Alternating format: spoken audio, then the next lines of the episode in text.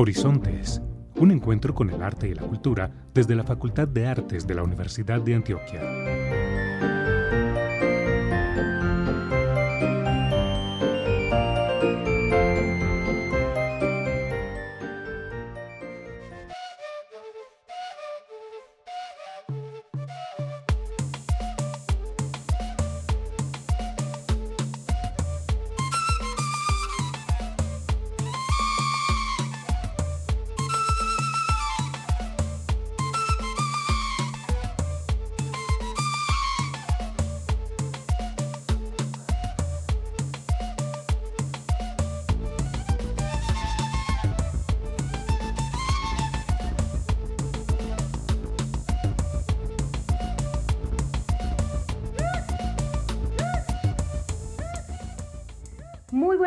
Para aquellos oyentes que nos sintonizan hoy, primero de mayo de 2022, en nuestro programa radial Horizontes, un encuentro con el arte y la cultura. Traemos, como es de costumbre, la programación y temas de interés para todas y todos. Les saludo con cariño Carolina Barros y como siempre saludo a mi compañero Paul Pineda. ¿Cómo estás, Paul? Hola, Carolina. Ya estamos en mayo y la Facultad de Arte, como bien dices, viene con una amplia oferta y programación Saludo a toda la audiencia de Horizontes, siempre fieles al programa. Hoy les comparto la siguiente frase. Dichoso el que gusta las dulzuras del trabajo sin ser su esclavo. Benito Pérez Galdós, novelista, dramaturgo, cronista y político español. Paul, muchísimas gracias por esta bella frase muy relacionada con el tema que vamos a tratar en el tintero. Más allá del trabajo, el oficio de ser artista. En esta ocasión nos acompañará el actor Les recordamos a nuestros oyentes que tenemos una amplia programación de actividades presenciales y también algunas virtuales para todos los gustos y todas las edades, las cuales se están llevando a cabo gracias a los departamentos académicos de nuestra facultad y por supuesto al Centro Cultural Facultad de Artes. Invitamos a todos nuestros oyentes a estar atentos de nuestras redes sociales y página web donde pueden consultar esta programación.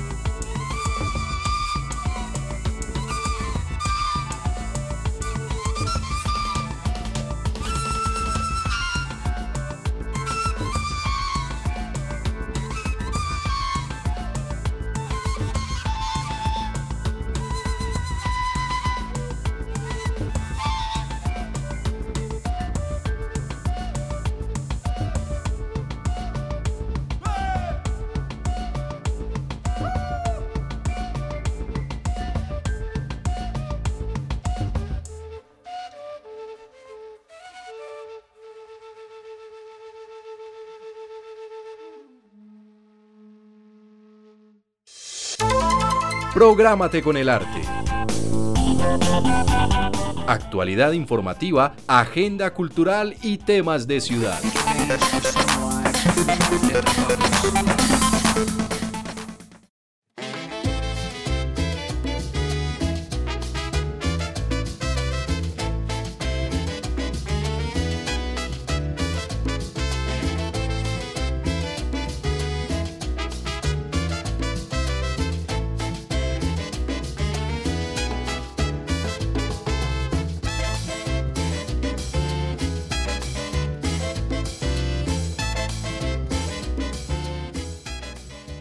Nuestro doctorado en artes tiene abiertas las inscripciones para la cohorte número 11 de este programa postgradual en el que se busca generar procesos de formación teórica e investigativa que permitan el desarrollo de investigadores de alto nivel, capaces de realizar y orientar en forma autónoma procesos académicos e investigativos en los campos históricos y teóricos de las artes que generen nuevos conocimientos.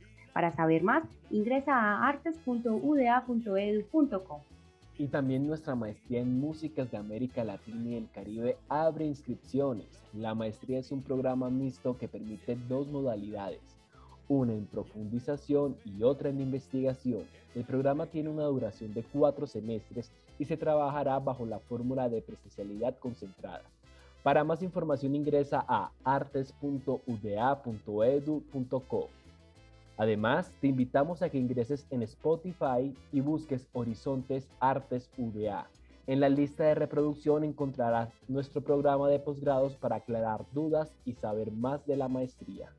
Y está abierta la decimoctava convocatoria BUPE, una nueva oportunidad para que estudiantes, profesores y empleados desarrollen proyectos que dinamiten la interacción de nuestra alma mater con la sociedad y promuevan el diálogo y la circulación de saberes. Presenta tu propuesta y aportemos juntos a la transformación en los territorios mediante el cumplimiento de los objetivos de desarrollo sostenible que integran las categorías personas, planeta y paz de la Agenda 2030. ¿Quieres saber más? Ingresa a artes.uda.edu.co. El Centro Cultural Facultad de Artes trae una amplísima programación para todas y todos. Aquí destacamos algunas pero recuerda que toda la información la puedes encontrar en las redes del Centro Cultural, Facebook, Centro Cultural Facultad de Artes y en Instagram, arroba Centro Cultural Facartes. Comenzamos con un conversatorio sobre el poder de los museos. Tres miradas, tres visiones. Este se realizará el 5 de mayo a las 4 de la tarde con transmisión a través de YouTube y Facebook del Centro Cultural Facultad de Artes. Allí tendremos a Marta Lucía Villafañe, del Museo Juan del Corral de Santa Fe de Antioquia. También nos acompañará María del Rosario Escobar del Museo de Antioquia. Y finalizamos estos invitados con Oscar Roldán Alzate del Museo Universitario Universidad de Antioquia. Los esperamos en esta transmisión. Este 5 y 6 de mayo a las 6 pm en el Centro Cultural Facultad de Artes podrás disfrutar nuevamente de la obra de teatro musical las Éteras de Diamante, una adaptación dramatúrgica del musical de Broadway Moulin Rouge. Ingresa a las redes del Centro Cultural o a la página web artes.uda.edu.co para más información. Recuerda que tenemos el especial del mes en el Centro Cultural todos los lunes del mes de manera virtual a las 11 de la mañana por las redes del Centro Cultural. Y no puedes dejar de ver lecturas para vos todos los miércoles del mes de manera virtual a las 11 de la mañana también por las redes sociales del Centro Cultural Facultad de Artes. Mientras Carmen frita, pata con pisado, la mamá nos mira, siempre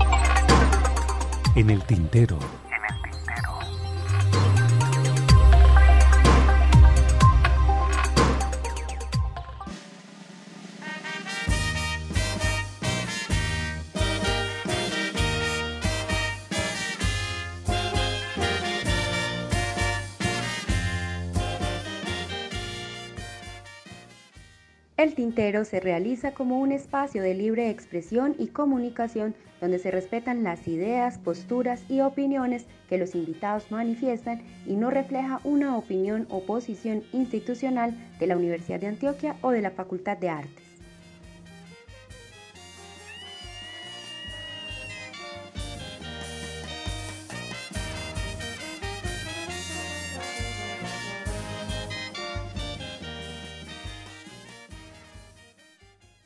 Existe en Colombia una percepción no muy positiva sobre el empleo. Las diferencias geográficas en las dinámicas ocupacionales, la exclusión, segregación y discriminación son algunos de los principales problemas que enfrenta el país en materia laboral. La oferta laboral no es la misma en cada profesión y en especial en profesiones relacionadas con las humanidades. Por ejemplo, como las artes. Hoy nos acompaña John Viana, actor que ha trabajado en teatro, cine y televisión. Ha sido docente de diversas universidades en Medellín y ha trabajado como productor artístico con diferentes entidades estatales y privadas en eventos de la ciudad. ¿Cómo estás, John? Eh, hola, muy buenos días. Un saludo amable, cordial y cariñoso para todos los, para todos los oyentes que nos escuchan a esta hora. John, muchísimas gracias por asistir al programa y para empezar con la conversación en nuestra sección El Tintero, nos gustaría que empecemos a responder el siguiente interrogante. De manera general, ¿Cuál crees que es el panorama laboral hoy de los profesionales en las artes en Colombia? Bueno, de todas maneras, eh, los trabajadores de las artes seguimos haciendo parte de la economía informal del país. La mayoría de los artistas eh, trabajamos eh, a propio riesgo, ¿cierto? sin tener normalmente las prestaciones sociales eh, básicas como salud, pensión, cesantías, todo este tipo de cosas. Eh, seguimos trabajando con, a, base de nuestro esfuerzo propio, eh, muchas veces o la mayoría de veces solucionando o llenando los espacios que el gobierno y, el Estado no, no llenan, ¿cierto? Nosotros particularmente en el teatro, pues que es mi área, eh, no tenemos casi nunca un salario eh, que correspondiente a la labor que realizamos, ¿cierto? Al trabajo que realizamos. Eh, a los actores muy pocas veces se les puede pagar como el salario completo, se les paga es por horas o por, por trabajos prestados, por no, pues como por, por honorarios.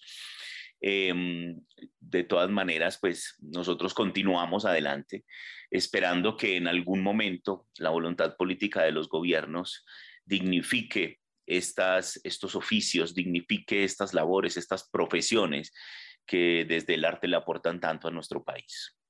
Muchas gracias, John. Y bueno, nos gustaría saber a qué crees que se debe esta situación laboral. Esta situación laboral se debe al desconocimiento de, y, a la, y a la falta de voluntad política que tiene, que tiene nuestro país, nuestros gobernantes que durante 200 años hemos tenido eh, en, en, la cabeza del gobierno, ¿cierto? Eh, la UNESCO sugiere que para el arte y la cultura de cada país se deberían invertir mínimo el 2% del PIB de cada país.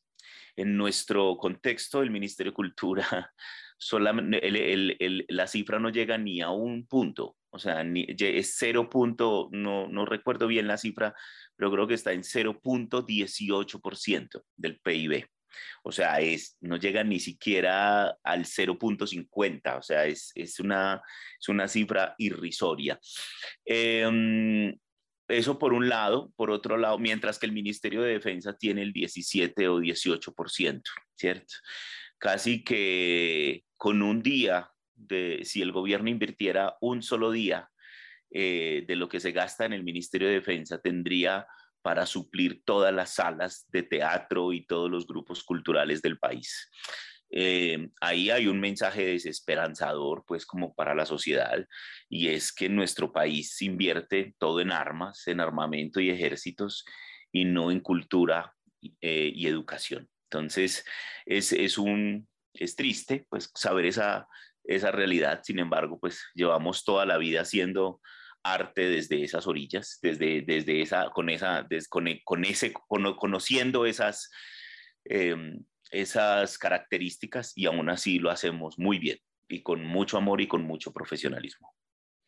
Por supuesto, John, siempre llevando arte, cultura a todo el país y pues creo que eso es muy importante. Queremos saber también si tienes referencia de pronto y en comparación con algunos países latinoamericanos o a nivel mundial, esa situación, cómo se vive allí.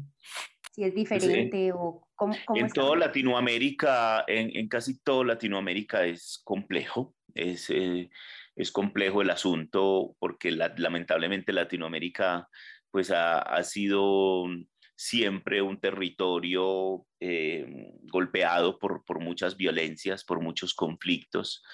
Y los países eh, y además, pues, por, por, por, ejemplo, vuelvo y, vuelvo y digo, eh, desde el teatro, pues, que es como sobre todo mi, mi, mi disciplina en la cual me desenvuelvo, tenemos muy poco tiempo, muy pocos años de, de hacer teatro, pues de una historia teatral, ¿cierto? Sabemos que hay historias del teatro desde la época precolombina y, y más allá, pero pero en esta, eh, como en esta, en esta dinámica llevamos muy poco tiempo, llevamos 60, 70 años haciendo teatro y ah, falta concientizar a la gente, a la, a la ciudadanía, a los pueblos, de que el arte y la cultura alivian esos dolores que nos deja la guerra nos ayudan a, reflexionar, a repensarnos, a imaginarnos universos posibles, a, cuestionarnos como humanidad y a avanzar y a, y, a, buscar o intentar ser una mejor humanidad, una humanidad, ser mejores seres humanos, más sensibles y, mejores. Sin embargo, como te digo, no, no, no hay una formación todavía, el hecho de que haya países todavía con altos niveles de analfabetismo, donde la gente no tiene oportunidades de estudio, donde los niños les toca trabajar desde los 9, 10 años. Es muy difícil, es muy difícil que el arte pueda posicionarse como una opción, ¿cierto? Porque la gente tiene que pensar en primero que todo en su alimento, en, en la comida que tiene que llevar a la casa, en, en, en ese bienestar básico que los gobiernos, como no lo atienden, les toca a las personas rebuscárselo de una manera eh, informal, vendía con las ventas ambulantes, buscando mil y una formas para poder eh, suplir el hambre que, en el cual están sumidos muchos de estos países latinoamericanos. Entonces, ahí vamos, el arte es una resistencia, es una forma de resistir todos esos embates que, que el capitalismo salvaje y que el neoliberalismo que acompaña, que acompaña a muchos de estos pueblos, muchos de estos países, eh, nos ponen al frente. Entonces, ahí estamos. En pandemia, por ejemplo, también fue el arte quien salió a, las calles, incluso los músicos, veíamos imágenes en televisión, los, músicos que eran los que cantaban por las ventanas de los edificios para aliviar ese dolor tan grande de estar encerrados eh, o en las puertas de los hospitales em, y los teatreros o los artistas visuales llevando imágenes a través o productos audiovisuales a través de las pantallas de los computadores y de los celulares para que la gente tuviera una, una pandemia, un, un hacinamiento, un, un, encierro un poco más llevadero, ¿cierto? Eh, sin embargo, pues eso los gobiernos no, ni lo estiman, ni lo reconocen, ni lo premian, ni lo valoran. Entonces, nada, seguimos ahí en la lucha, en la resistencia total para, para, para generar un mejor vivir en nuestros países latinoamericanos. Es muy cierto todo lo que nos acabas de mencionar, eh, John, sobre la realidad no solamente nacional, sino latinoamericana. Ahora nos gustaría que nos hables sobre qué oportunidades de participar en proyectos o convocatorias que generen empleo en artistas existen en el departamento o en la ciudad. Bueno, existen varias propuestas. Eh, existe, por ejemplo, hay programas de la alcaldía de Medellín algunos tradicionales que han sido, que fueron creados por, no, por, no por los gobiernos, sino precisamente por, los, por el movimiento artístico-cultural. Uno de ellos, por ejemplo, es Salas Abiertas, del que afortunadamente este año hacemos parte, eh, que dan un recurso eh, anual que si bien no es suficiente, pues es, es, es se agradece que llegue, ¿cierto? Em, el, el, Instituto de Cultura del departamento también tiene algunas convocatorias que ofrecen, no con tantos recursos como Medellín. Y el Ministerio de Cultura, precisamente aquí estoy en la elaboración de un proyecto, por ejemplo, que es el de salas concertadas, que son proyectos, por Dios, que las convocatorias las hacen como para que nadie se las gane. Piden 30 mil documentos, no hacen fácil la labor teniendo en cuenta de que nosotros no somos en nuestro país, los, la mayoría de artistas somos artistas y no gestores, no, no, no personas eh, doctas para hacer proyectos y no nos gusta porque lo que nos gusta es estar en el escenario actuando o dirigiendo, pensándonos una obra o escribiendo y toda esta burocracia hace que a nosotros pasemos más tiempo pegados de un computador elaborando un proyecto que creando obras. Y eso es pues como vivimos cuestionándolo, sin embargo, siempre hay oídos sordos a todas estas, a todas estas eh, sugerencias que le hacemos a los gobiernos. Em, entonces, eso está, simplemente, pero por ejemplo, te voy a poner un caso de mi sala de Elemental Teatro. Es una sala que vale, y eso que es de las baratas, 20 millones de pesos mensuales vale tenerla abierta. Y, por ejemplo, un proyecto como el de Salas Abiertas nos da 77 millones para ocho meses, para siete meses. Entonces, pues imagínate, ahí no da, no da, no da la calculadora, no da el, no da eh, el, el, costo de, de, lo que vale tener un teatro abierto, ¿cierto? Em, y eso que, pues, repito, la sala de nosotros es de las más económicas. Hay salas que tienen que, que se gastan 50 o 60 millones mensuales para poder estar abierto y para poder brindar el servicio y, y, acomodar a todas las personas, a los espectadores que nos visitan. Y se ganan un proyecto de 70 millones. Es decir, entonces es como, no hay una, no hay una valoración. En particular, esta, esta administración municipal, esta que, en la que estamos, el secretario de Cultura, eh, Álvaro Narváez, que pensábamos que era, por ser del gremio, eh, iba a ser algo positivo para nosotros. Ha sido el peor secretario de Cultura que hemos tenido en la historia de los secretarios de Cultura de Medellín. Eh, ha pauperizado los presupuestos, sacando convocatorias donde te piden que tú tengas de todo, que, que, vayas a un barrio, que vayas a un lugar con una, presentes una obra de teatro con cinco o seis actores y que además tú lleves sonido, luces, tarima, dispositivos para los baños, o sea, todo lo que se necesita por 3 millones 400 mil pesos. O sea, eso es absurdo. Eso es, eh, solamente la obra ya vale 5 millones. ¿Sí? Porque en la mayor, si queremos pagarle bien a los actores, si queremos llevar la escenografía, si queremos llevar un espectáculo digno, la obra ya vale 5 o 6, depende del tamaño de la obra. Em, entonces, ahí tenemos una realidad muy difícil. Eh, estamos esperando con, con ansias que acabe este gobierno de esta administración de este año, pues en la que estamos, la, de, la del señor eh, alcalde y este secretario en particular, para ver si vienen mejores vientos, a ver si, si viene un mejor acompañamiento eh, y no solamente el beneficio para algunos que son sus más cercanos amigos. Entonces, eso es, eso es como lo complejo. Eh, seguimos ahí, seguimos ahí y, y nada, lograremos sobrevivir porque lo que decimos nosotros es los funcionarios están de paso, los artistas seguimos y estaremos hasta la muerte. Claro que sí, John, esta es una lucha constante y justamente, y bueno, pues ya para finalizar este espacio en el tintero, nos gustaría saber que cerremos con, con un tema específico, que es qué garantías laborales y qué condiciones se necesitan para dignificar el trabajo de artistas.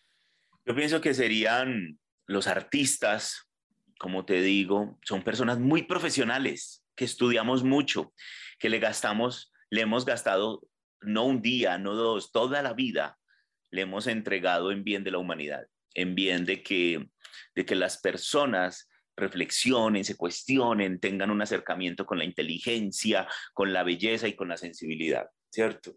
Entonces, lo que yo diría es, eh, en términos, además, porque hay, una cosa aquí, una, un asunto paradójico con el tema que estamos hablando, y es que, por ejemplo, para mí esto no es un trabajo, es un oficio que es diferente, es una pasión. Yo hago teatro, si fuera un trabajo yo no lo haría, porque por eso decidí hacer teatro, para no trabajar, ¿cierto? En términos productivos, en términos de servirle a un capitalismo salvaje. Entonces, em, los artistas trabajamos o, tenemos, o hacemos nuestro oficio las 24 horas del día. Los músicos todo el tiempo estamos, están pensando en música, los pintores todo el tiempo están mirando el mundo a través de la pintura, a través del arte, y los teatreros estamos todo el tiempo pensando en, en cómo construir la próxima escena, en cómo hacer la próxima obra de teatro, en cómo llegarle al espectador y tocarlo. ¿Cierto? Es un trabajo de 24 horas, es un, es un oficio, una acción, es un, un ejercicio que hacemos las 24 horas del día. No hay un dinero suficiente para abarcar eso. Sin embargo, pues pediríamos de alguna manera que se nos garantizaran los mínimos recursos o las mínimas, las mínimas cosas para, para, poder tener los recursos básicos, para poder tener eh, el arriendo, los servicios, la comida, qué sé yo, eh, la pensión, la seguridad social. Muchos de los artistas de esta ciudad no tienen seguridad social, tienen CISBEN, están afiliados solamente al CISBEN, pero no tienen, si les da una enfermedad, no tienen eh, eh, acceso a, buenos servicios médicos y mucho menos a una pensión. Somos personas que no, no, no vamos a parar a los 60 años o a los 60 y pico cuando, nos, pues cuando es la edad de jubilación, sino que seguiremos trabajando hasta que el corazón se nos pare, ¿cierto? Se nos detenga hasta los 60, 70, 80 años, ¿cierto? La semana pasada el maestro Fernando Velázquez sufrió un, una, pues sufrió, tuvo que estar en el médico, sufrió una crisis eh, de salud a sus 70 y pico de años y todavía está dirigiendo, ¿cierto? Y esto es, esto es, los artistas no paramos, no nos jubilamos, pero deberíamos tener derecho por lo menos a esa, a esa valoración eh, que es una pensión y todo este tipo de cosas. Entonces, nada, eso para mí sería lo óptimo eh, y es un camino que estamos recorriendo para algún día lograrlo. Muchas gracias, John. No, muchísimas gracias a ustedes y un saludo a todos los trabajadores del país, a todas estas personas que día a día le ponen el pecho y le ponen el corazón a todo para, para, para hacer un mejor país a través del trabajo digno, y consciente y, muy valioso pues como para toda la ciudadanía.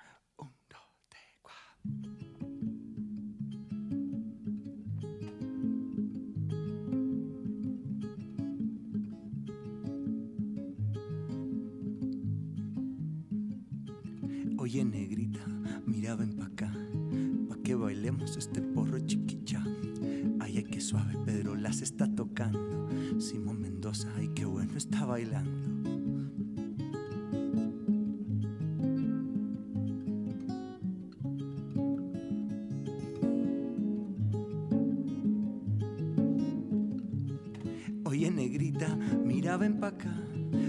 Bailemos este porro chiquicha. Ay, ay, qué suave Pedro las está tocando. Simón Mendoza, ay, qué bueno está bailando. En negrita, mira, ven pa' acá, pa' que bailemos este porro chiquicha. Ay, ay, qué suave Pedro las está tocando. Simón Mendoza, ay, qué bueno está bailando.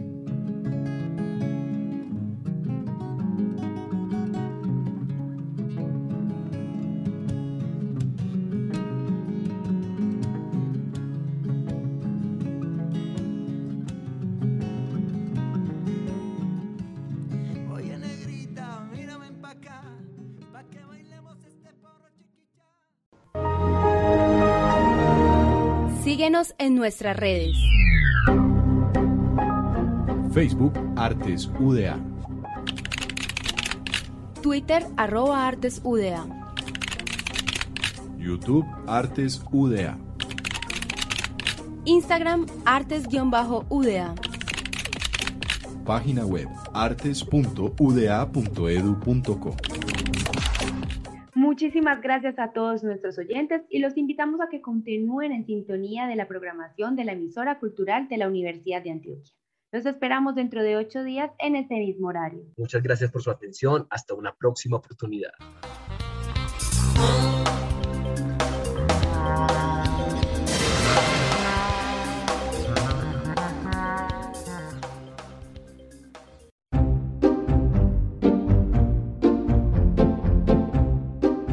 Horizontes, un encuentro con el arte y la cultura desde la Facultad de Artes de la Universidad de Antioquia.